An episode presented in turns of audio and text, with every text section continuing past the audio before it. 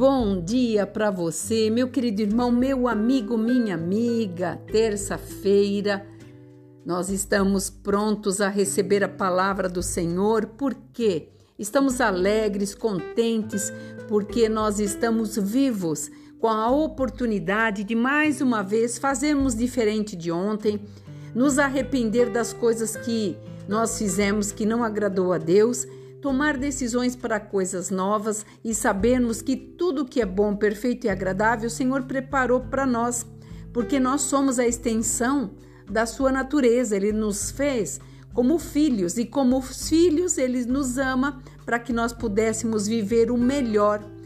E quando é, o Senhor fez, ele colocou à nossa disposição tudo, tudo está ao nosso alcance.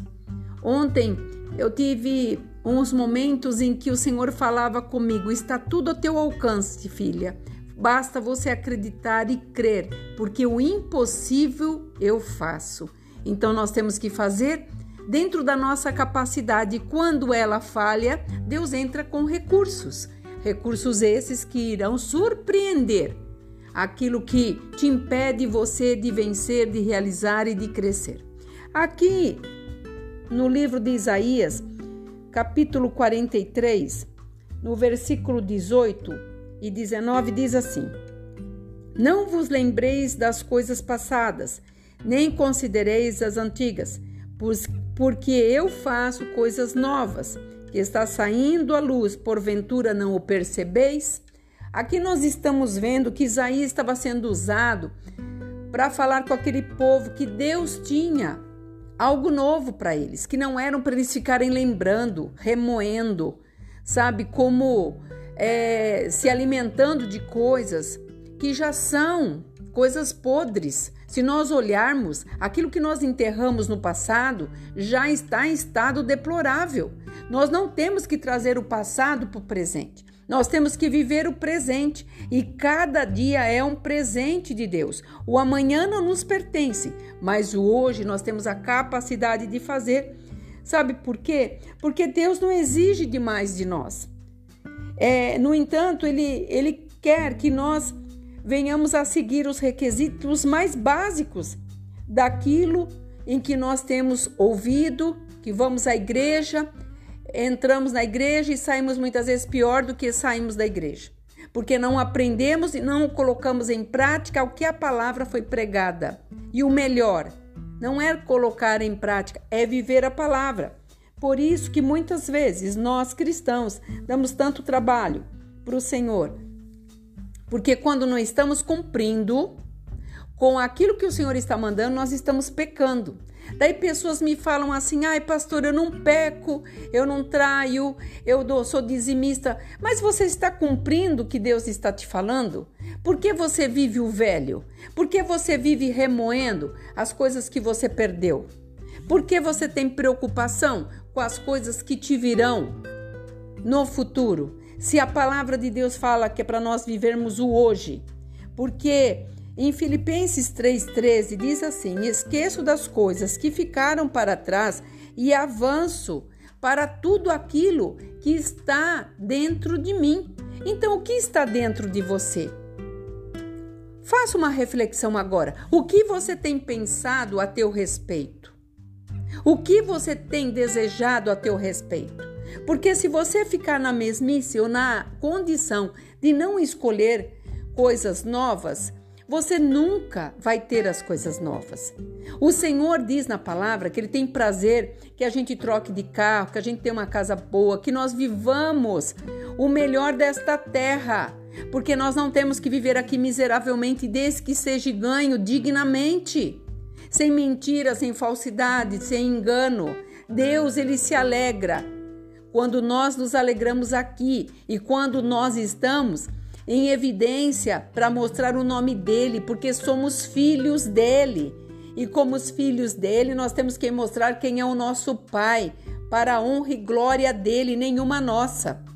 Os beneficiados somos nós, em cada atitude, quando nós fazemos debaixo de uma ordenança. Quando você está dentro de uma empresa, dentro de uma faculdade, você tem que seguir regras.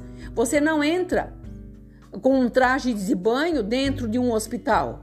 Você não entra com trajes é, de festa dentro de uma faculdade. Por quê? Porque lá existem regras a serem cumpridas. Então, o que eu acho graça que todo mundo se corre eu que faço eventos, em assessoria de eventos e casamento, eu vejo pessoas que se preocupam com detalhes de uma pulseira, de um, de um sapato, homens que querem estar alinhados com terno. E quando chega, isso para uma mera festa, que vai durar 4, 5 horas. E da nossa eternidade que nós estamos falando? Qual é a nossa preocupação? O que nós estamos fazendo para que tudo isso possa se reverter?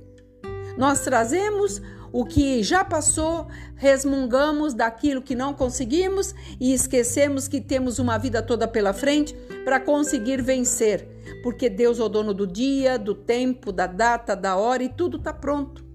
E aqui em 2 Coríntios, porque em Filipenses Paulo deixou isso. Eu tenho que avançar. Olha Paulo que foi sofrido, que sofreu, foi esquartejado, machucado, preso, mas ele avançava, porque ele não estava vivenciando o momento. Ele estava olhando o que Deus tinha prometido para ele. Como aqui em 2 Coríntios 5:17 está dizendo: se você está em Cristo, você é uma nova criatura. Mas que criatura é essa? Que dá 10 passos para frente e volta 20 para trás e está sempre na mesmice.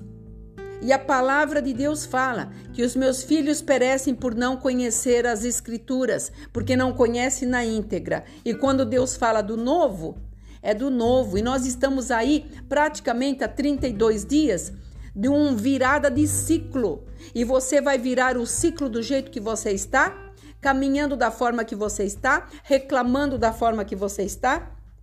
O hoje é o dia de mudança. O agora é o importante, porque Deus dos altos céus está nos olhando e vendo aquele que tem verdadeiramente a vontade de vencer.